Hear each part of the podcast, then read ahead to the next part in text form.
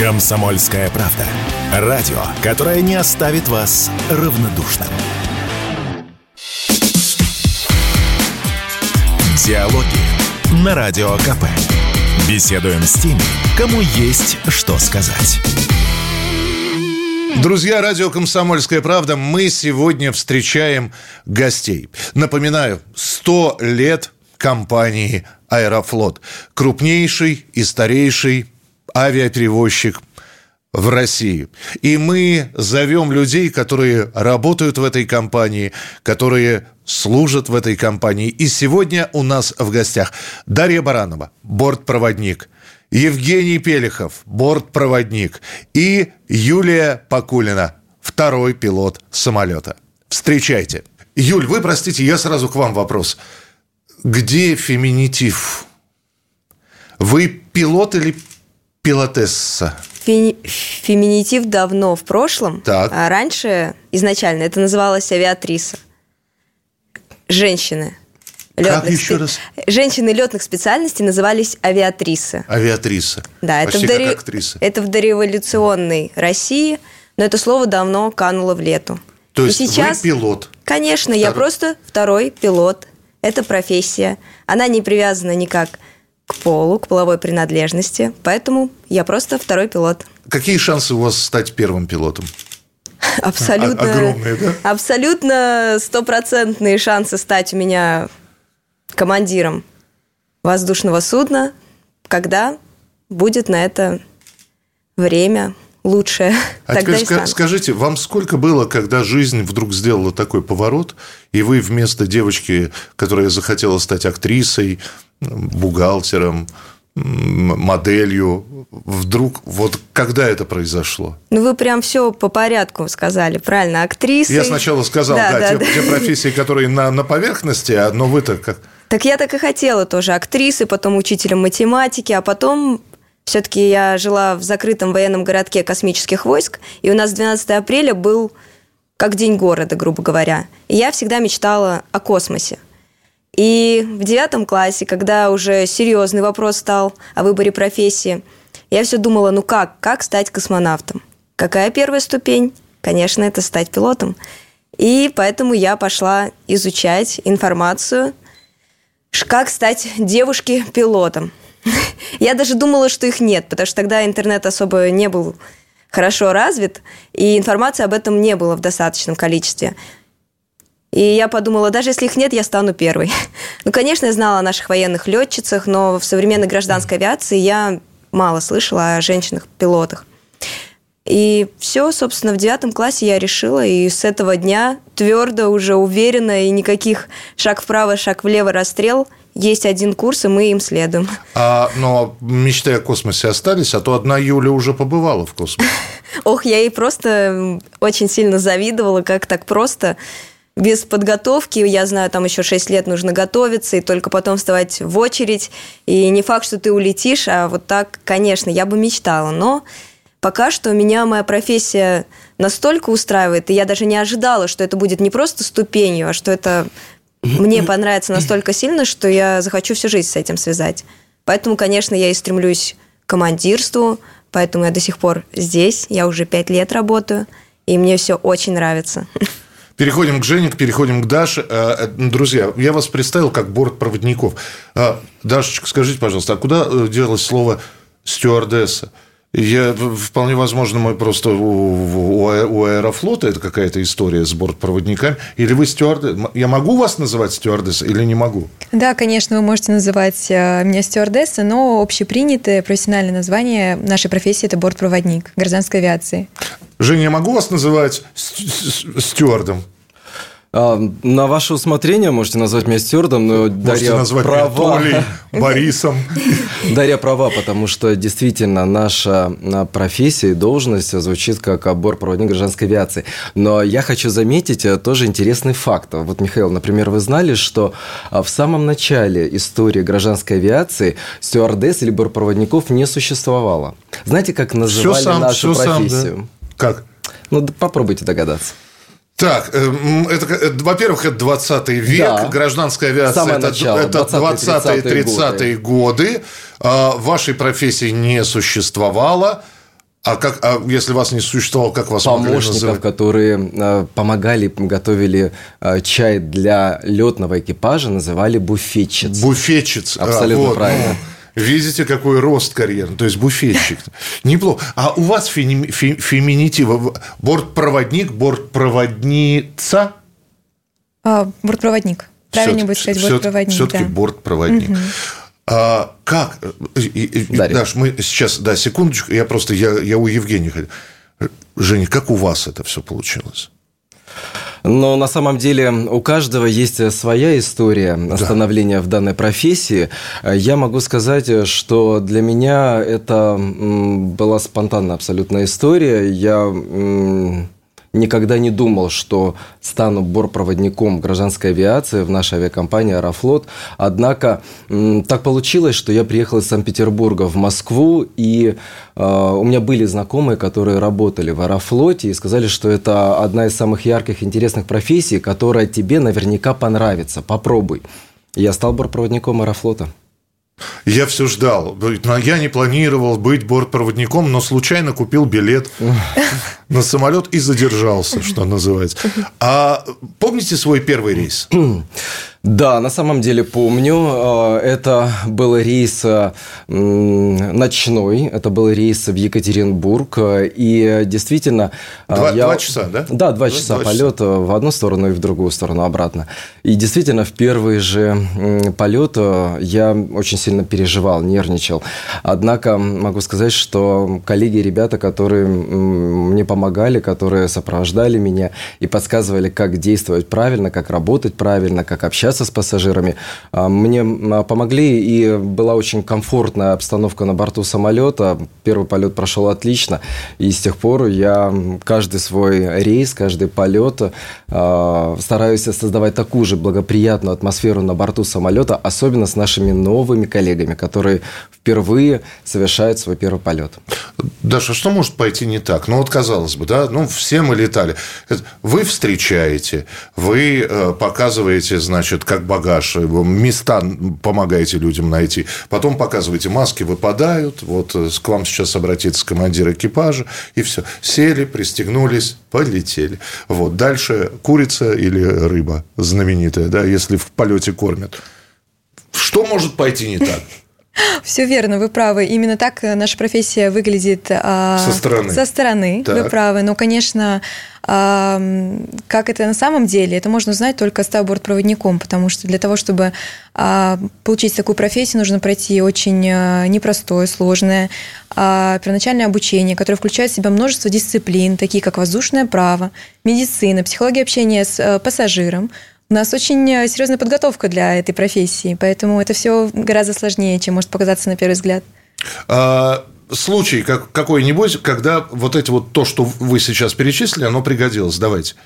А, Каждый рейс. Каждый рейс мы пользуемся теми знаниями, которые Каждый были... рейс. Дети, женщины, э, мужчины, да. Каждый рейс мы э, используем те навыки, которые мы получили на первоначальном обучении. И, конечно, каждый рейс он отличается от предыдущего, и бывает что-то новое.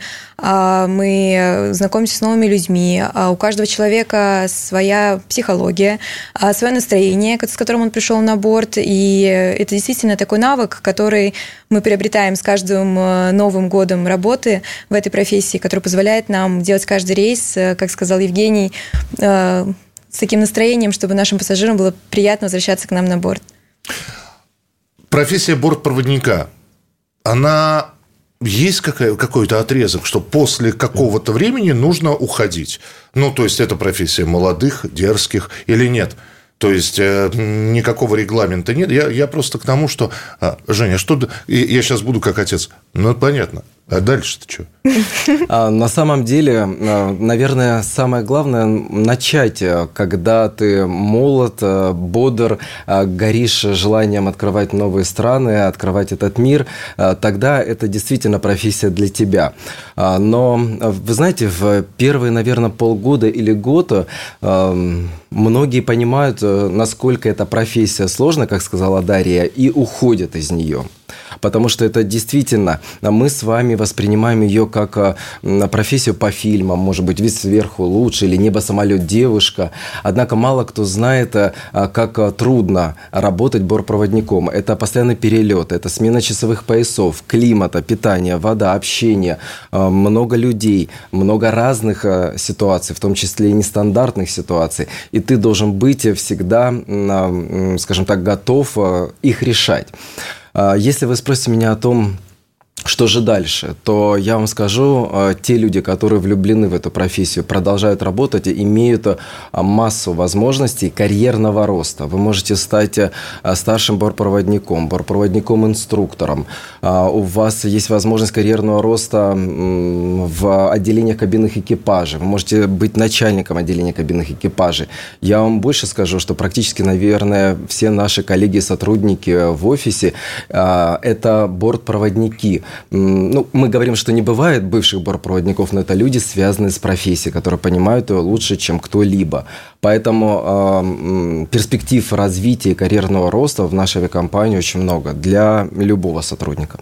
Друзья, прервемся на несколько минут и вскоре продолжим разговор. Сегодня с представителями Аэрофлота у нас два бортпроводника Дарья Баранова и Евгений Пелехов и пилот, второй пилот Юлия Покулина. Оставайтесь с нами, продолжение через несколько минут. Диалоги на Радио КП. Беседуем с теми, кому есть что сказать. Мы продолжаем сегодня говорить э, с гостями из Аэрофлота. Бортпроводник Дарья Баранова, бортпроводник Евгений Пелехов, второй пилот Юлия Покулина. Продолжаем беседу. Юлия, скажите, пожалуйста, вот э, находясь в кабине пилота, это, там коллеги, которые друг друга знают на одной ноте, или это все-таки друзья? Ну, в первую очередь мы коллеги при первой встрече. Так. А потом, когда ты уже третью командировку в Абакан летишь, ты уже не можешь не быть другом своему командиру. Естественно, экипаж дружится, любые командировки очень сплочают коллектив, и ты никогда не забудешь эти встречи, всегда помнишь каждого. Но изначально, конечно, мы все-таки коллеги. У нас очень деловой стиль общения, никто его старается не нарушать, чтобы не показаться двусмысленным. Это все было продумано, на самом субординация, деле. Субординация, да? Да, субординация. Было продумано все еще Советского Союза, где летали один и тот же экипаж, не сменялись.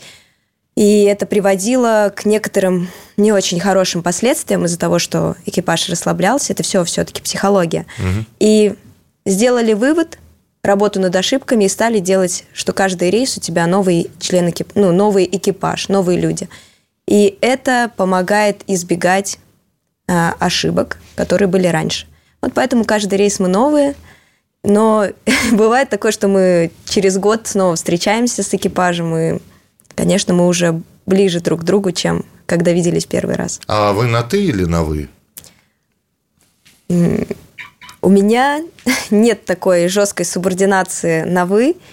Дело не в моем воспитании или еще что-то, но мне проще на «ты». И я очень люблю, когда мне командир сразу говорит, давай на «ты». Это упрощает. Угу. А с э, кабинным экипажем ну, так как мы не сидим все-таки в одном помещении, ну, грубо говоря, мы отделены же друг от друга, и с командиром все-таки я больше времени провожу, поэтому я предпочитаю с командиром на «ты», и с кабинным экипажем тоже на «вы» сначала. А потом, если они разрешают, конечно, на «ты». Мне проще, чтобы со мной всегда разговаривали на «ты». Сейчас для каждого вопроса, ну, Юля, ответьте вы сначала. Предполетная подготовка, вот для вас, как для второго пилота, это что? Это, ну, вот предполетная подготовка, проснуться, вот у вас да, рейс, да? Как, как это все? Как, что, вы, просто, вы должны выспаться, во-первых. Да? Конечно, предполетная подготовка начинается с того, что ты ложишься спать вовремя. А тут сериальчик интересный. Нет, э, потом посмотришь. После рейса с чувством удовлетворения посмотришь. И сейчас мне бортпроводники позавидуют, но я на работу просыпаюсь за три часа до вылета. И за два часа до вылета я уже готовая, выезжаю в аэропорт – и за полтора часа я встречаюсь с командиром, мы изучаем документацию, техническое состояние самолета, погодные условия на аэродроме вылета, запасных и на аэродроме назначения, ограничения по полету, принимаем решение, сколько нам взять с собой топлива, которое необходимо на наш полет.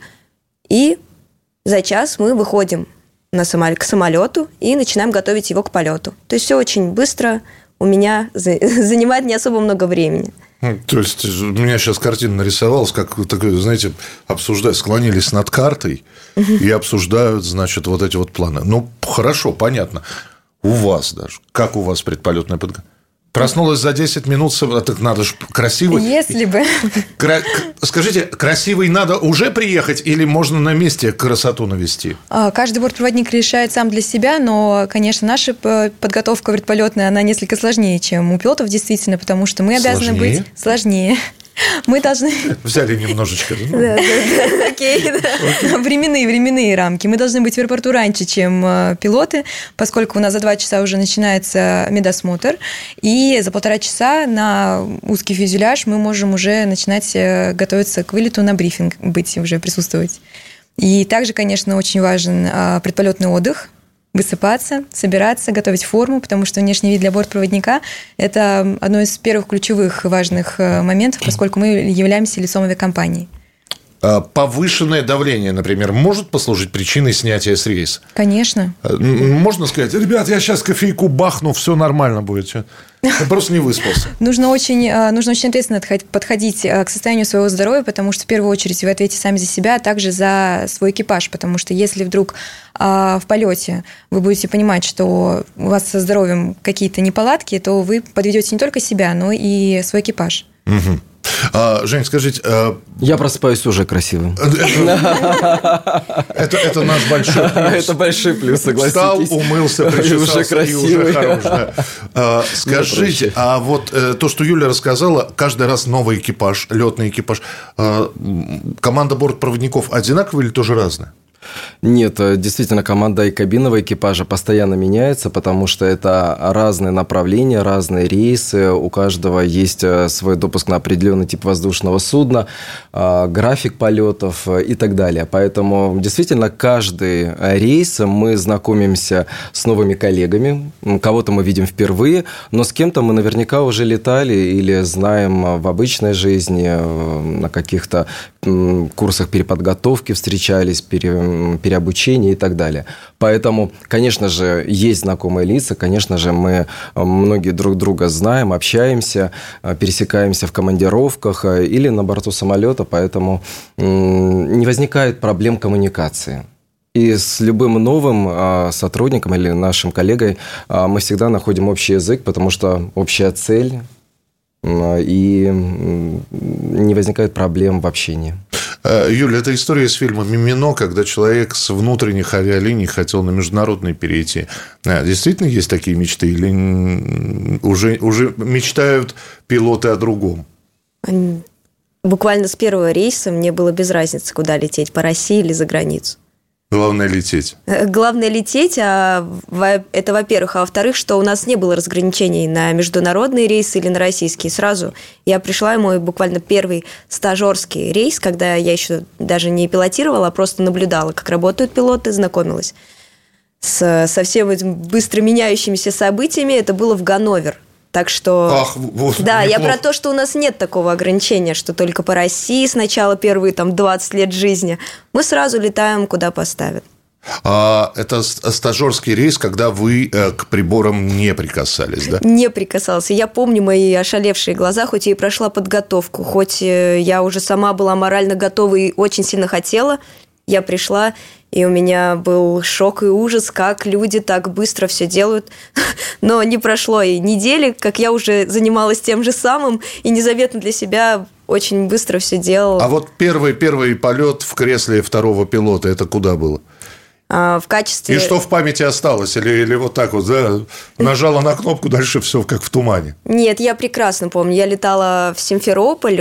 Это был, естественно, полет с инструктором, где он меня обучал как выполнять посадку, хоть я и на тренажере уже была готовым пилотом, но на самолете все равно это другая среда, это другое состояние твое. Но мы были сконцентрированы именно на обучении, и из-за этого я не могла допустить ошибку. Ну, у меня как бы не было права на ошибку, и я просто спокойно посадила самолет в Симферополе. Но, естественно, инструктор в случае чего бы вмешался в управление и показал, что вот ну, закончил бы за меня посадку, и потом бы мы разобрали ошибки. Это стандартная ситуация. Ну, никто не допускает там человека не готового к полету, например. Ну, то есть такого нет, конечно. Я была тогда готова. Ну, а и потом... После полета разбор какой-то происходит или нет? После каждого полета у нас есть разбор. Мы всегда разбираем свои ошибки, которые мы допустили. Но, знаете, это могут быть такие ошибки минимальные, которые для пассажира не имеют вообще значения, но для пилотов важна четкость и грамотность во всем. Поэтому мы разбираем все мельчайшие ошибки или что мы могли бы сделать лучше. Вот. Это цель, чтобы наша безопасность всегда была на высоком уровне. И каждый, после каждого рейса мы делаем такой разбор, это обязательно. А, Женя, у бортпроводников есть старшина? Ну, главный бортпроводник, самый главный. Ну, на борту самолета, безусловно, работой кабинного экипажа руководит старший бортпроводник. А он отличается чем? То есть я как пассажир, я могу отличить старшего от не старшего? Вы можете увидеть э, у него на пиджаке значок кабин крю, то есть чиф кабин. Чиф кабин. Чиф кабин это означает как раз-таки, что это старший бортпроводник. А, это не имя. Я думаю, что за странное имя. Хорошо, а вы были старшим бортпроводником? Да, конечно. Это больше ответственность, опять же. Это вы как вы выстраиваете все, равняясь смирно, знаете, старушки в восьмом ряду воду принесите. Как, как?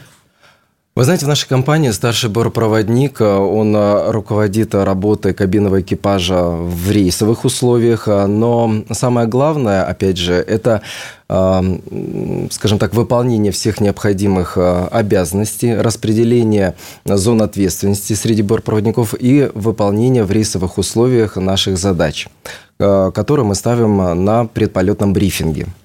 Как раз то, о чем говорила Дарья. Приоритет – это, конечно, безопасность, сервис, сохранение материальных ценностей авиакомпании – а, и создание благоприятной обстановки на борту. Потому что это а, один из приоритетов для совместной командной работы, а, и это, безусловно, будут чувствовать наши пассажиры. Когда экипаж слажен, когда мы доверяем друг другу, когда мы работаем вместе в команде, это всегда видно. Это улыбки абсолютно искренние на лицах наших бортпроводников. Это душевное общение с пассажирами на борту. Это выполнение наших обязанностей на борту, обслуживание пассажиров, соблюдение правил безопасности. А, поэтому самое главное, мне кажется, это создание атмосферы доверия среди кабинного экипажа. Это одна из основных задач старшего бортпроводника на борту самолета, как мне кажется. Сделаем небольшой перерыв прервемся, чтобы вернуться через несколько минут к разговору с нашими гостями. Диалоги на Радио КП. Беседуем с теми, кому есть что сказать. Мы продолжаем сегодня говорить э, с гостями из Аэрофлота. Бортпроводник Дарья Баранова, бортпроводник Евгений Пелихов, второй пилот Юлия Покулина. Продолжаем беседу. А, Юль, скажите, длинный перелет Москва-Владивосток. Сколько сейчас лететь? Девять? А, восемь с половиной часов примерно. Восемь с половиной. То есть у вас, а учитывая, что у вас еще предполетная подготовка, у вас фактически 13, там, 14-часовой рабочий день. Да, ну... Вы поспать можете? Слушайте, это Владивосток летает широкий тип, но я могу даже за них ответить. У них есть специальные комнаты отдыха, в я которых... понятия не имею, что вы сказали и что это такой широкий тип.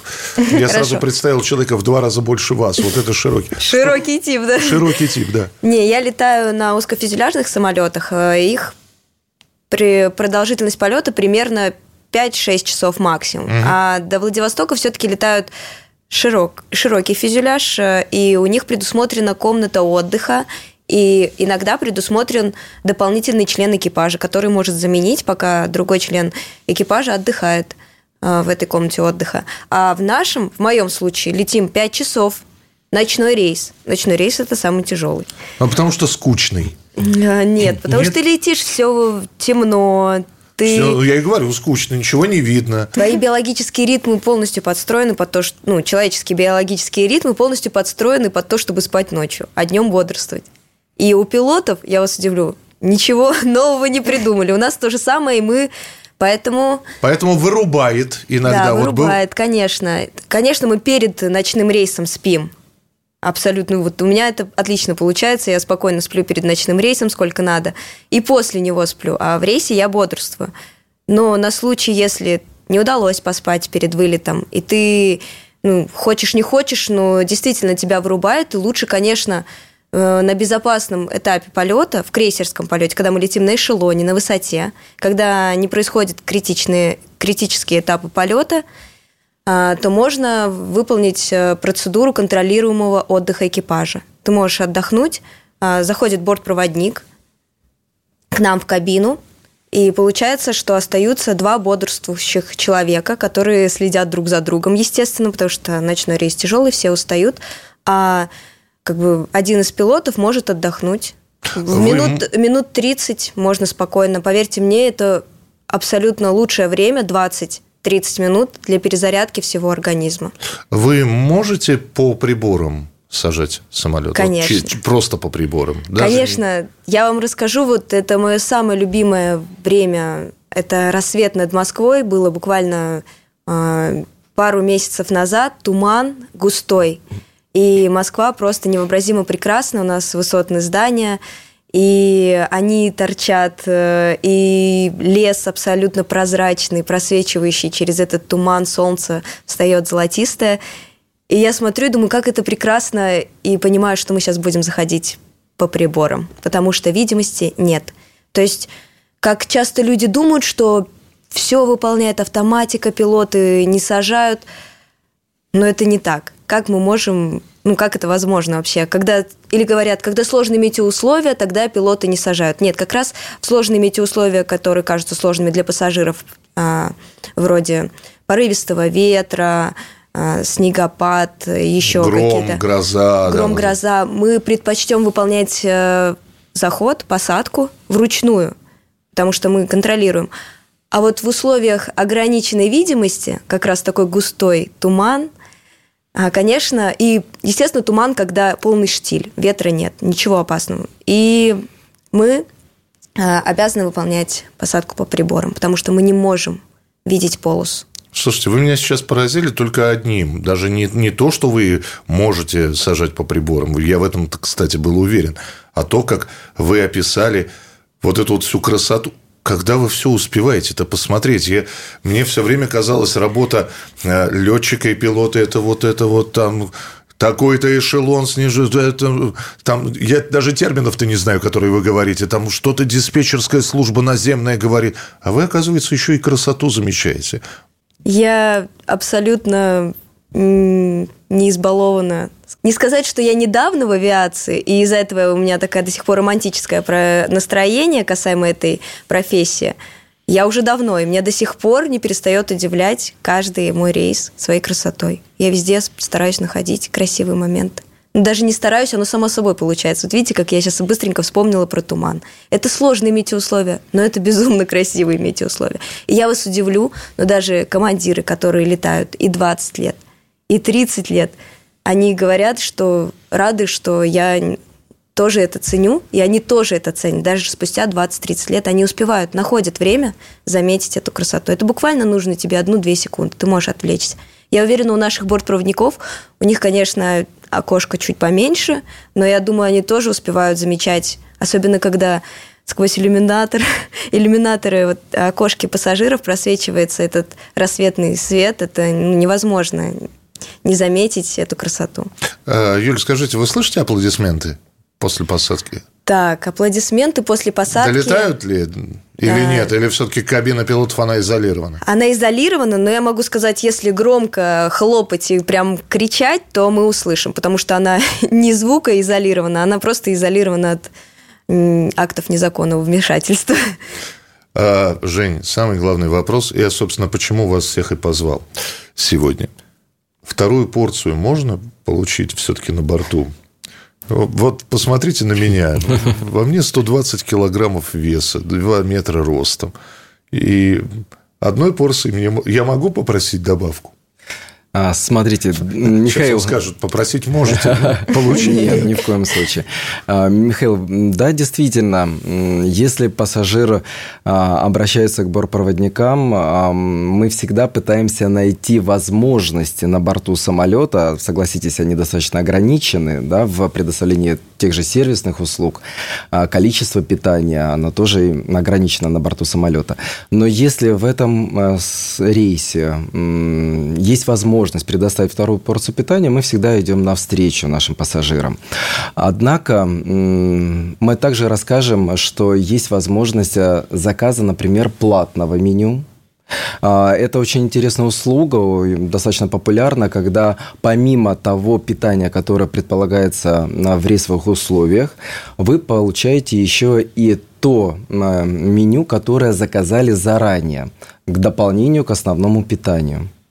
Это может быть брускета с лососем или чизкейк и так далее. А поэтому, если вы знаете о том, что в рейсе вы любите поесть, такая услуга для вас э, существует, и она достаточно популярна. Также есть также услуга заказа специального меню. Это для пассажиров... Я летал, слушайте, я летал аэрофлотом, и это, конечно, потрясающе. Я летал во Вьетнам, и спасибо туристической компании, которая покупала как раз билеты, и это был рейс Аэрофлота, они дважды, и когда я летал во Вьетнам, и когда вылетал из Вьетнама, всем приносили вот это традиционное да, меню. Меня все время обходил бортпроводник. Я сначала подумал, что со мной не так. Вот. А когда я спросил, у вас специальное меню. Потому что эта компания заказала для вас действительно абсолютно бесплатную услугу заказа специального питания на борту самолета нашей компании «Аэрофлот». Вы можете выбрать э, из достаточно широкого списка. Это могут быть э, ваши предпочтения а, по религиозным соображениям, а, например, кошерное питание или мусульманское питание. Также по медицинским показателям или каким-то вкусовым предпочтениям. Например, вы можете выбрать э, вегетарианское меню постное меню и так далее. И действительно, тот бортпроводник был прав, он э, сразу вас вычислил и был готов предоставить то самое заказанное бесплатное специальное меню для вас. Даша, откройте секрет. Только вы можете, наверное, ответить на этот вопрос. Почему томатный сок на высоте вкуснее? Почему это... У вас какая-то специальная томатная фабрика. Что... Слушайте, а я... но вы же, вы же понимаете, вы же тоже наверняка пробовали томатный сок Конечно. на земле. Точно такой же. Конечно. Из которых выросли но он на высоте-то вкуснее. Это физика. Это физика. А поскольку на высоте а, многие процессы организма, они меняются. И также вкусовые предпочтения вкусовые качества продуктов некоторых тоже могут меняться. Поэтому томатный сок, вы правы, это действительно один из самых популярных напитков время То есть вы ничего не подмешиваете? Нет, конечно, нет. Ну, чтобы для спокойствия. Только наши улыбки. Есть у вас карта, где вы отмечаете, в каких городах вы побывали? Вообще счет какой-то ведете, да? Я побывала там, я не знаю, Абакан трижды, Барнаул четыре раза, а Норильск ни разу еще не летал. Есть такое? Конечно, у каждого бортпроводника. Я могу сказать честно, что в начале своей летной карьеры я вела подсчет. Я действительно отмечала каждую страну, каждый город, но а, поскольку Аэрофлот дает такую большую возможность посещать как можно больше стран и городов, в какой-то момент я просто перестала отмечать. Больше 30 стран, это точно. Больше 30 стран даже? Ничего себе. Женя, вы я думаю, да, примерно такое количество, может быть, 30-40 стран. Вы знаете, в начале каждый из бортпроводников э, ведет этот подсчет, э, и действительно, вы правы, у меня дома висит карта, где отмечены страны или какие-то интересные города, которые я посетил. А, но на этой карте даже нет тех мест, которые я посетил, поэтому а, их значительно больше, чем иногда предполагает а, простая туристическая карта у меня на стене. Сделаем небольшой перерыв, прервемся, чтобы вернуться через несколько минут к разговору с нашими гостями. Диалоги на Радио КП. Беседуем с теми, кому есть что сказать. Это радио «Комсомольская правда». И напоминаю, что у нас сегодня в эфире представители аэрофлота. Те люди, которые занимаются тем, что поднимают нас в небеса, опускают потом на землю. Бортпроводник Дарья Баранова. Второй пилот Юлия Покулина. Бортпроводник Евгений Пелехов. Даже я все время вижу у э, бортпроводников чемоданчики. Вот такие дежурные чемоданчики, с которыми они иногда по аэропорту... Мне всегда интересно, что в них? Зачем вам чемоданчик? Стандартный набор э, как у любого пассажира, когда мы путешествуем э, на дальние перелеты, и у нас есть командировочные рейсы, нам, конечно, необходим тот же самый набор, как и наших пассажиров. Косметичка, вещи для того, чтобы переодеться в командировке и, например, погулять по городу. А вы выходите все-таки гулять Конечно, по да? конечно. Это один э, из самых главных э, бонусов нашей профессии, что у нас есть возможность смотреть новые города, страны, путешествовать и узнавать культуру, знакомиться с историей. Слушайте, ну ладно, мы-то летим, мы поспать можем в полете. Вы отработали, грубо говоря, полетели в, ну, неважно, в Китай. Ну, в общем, 8-9 часов летели. Да. Вы все время на ногах. Вы там, там два раза кормят, по-моему, в полете. Да, все верно. Смотрите, откуда я все знаю. Сам не летал туда, ну, неважно. Вот, вы все время... И у вас еще сил э, хватает, чтобы по городу погулять. Да, конечно, но все так продумано, чтобы в нашем предполетном отдыхе оставалось время и для полноценного сна, но также для посещения разных культурных ценностей тех стран и городов, куда мы путешествуем. На примере Пекина, а, один из самых интересных городов для меня, в которых я была, а, можно даже успеть посмотреть китайскую стену. Главные качества. Вот раньше, я сейчас свое детство буду вспоминать, когда показывали стюардесс, говорили про борт проводников. А, кстати, мужчин почему-то не показывают, все больше женщин, да? И Высоцкий пел. И вот прошла вся в синем стюардесса мисс Одесса, доступная, а, надежная. Надежная. Нет, доступная. Там, там и доступная, как весь гражданский флот была в, в первом куплете. А. Неважно. Угу. А, в общем, в любом случае показывали всегда борт проводников, женщин, и всегда на красоту делал, делалась ставка. Сейчас самое важное, что нужно, чтобы стать бортпроводником? Помимо знания английского. Да, все верно. А потенциальные кандидаты на должность бортпроводника должны обладать знаниями английского не меньше, чем при интермедиат. И мы ждем... Чего? Извините, это я по-дворовому. Не меньше, чем чего? Чуть выше среднего. Чуть выше. Конечно, у нас э, на первоначальном обучении есть э, такая дисциплина, как английский, и а, наши кандидаты на первоначальном обучении будут а, изучать профессиональный английский, который также поможет потом в работе. И, как вы сказали, внешние данные действительно очень важны, поскольку бортпроводник а, это лицо авиакомпании, это первый человек, которого видят пассажиры, приходя на борт. Поэтому а, это действительно очень важно. Но, как я уже сказала, профессиональные навыки, черты характера, которые, а, на которые обращают внимание при собеседовании, действительно очень важно. Даже, простите, извините, а, а, обязан просто спросить. Вы можете себе губы накачать, например?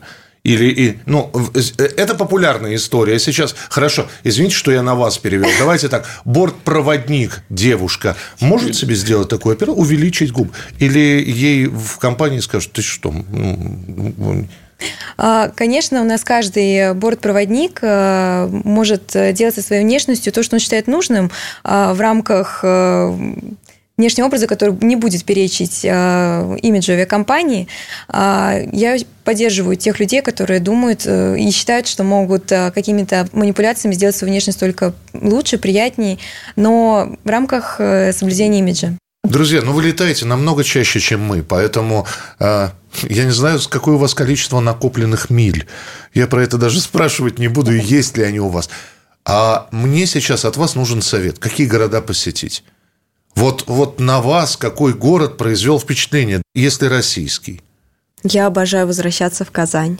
У меня часто туда командировки. И мое самое любимое место – это дворец земледельцев. Потрясающее место.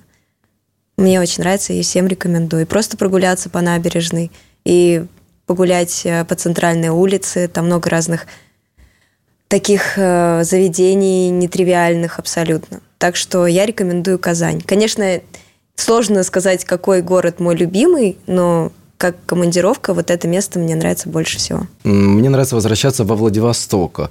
А, и Ни вот, разу не был, все, все мечтаю, но... Вот правда рекомендую, особенно, наверное, летом.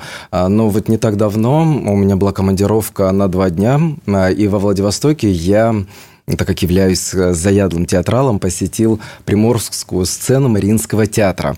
Смотрел оперу «Любовь к трем апельсинам».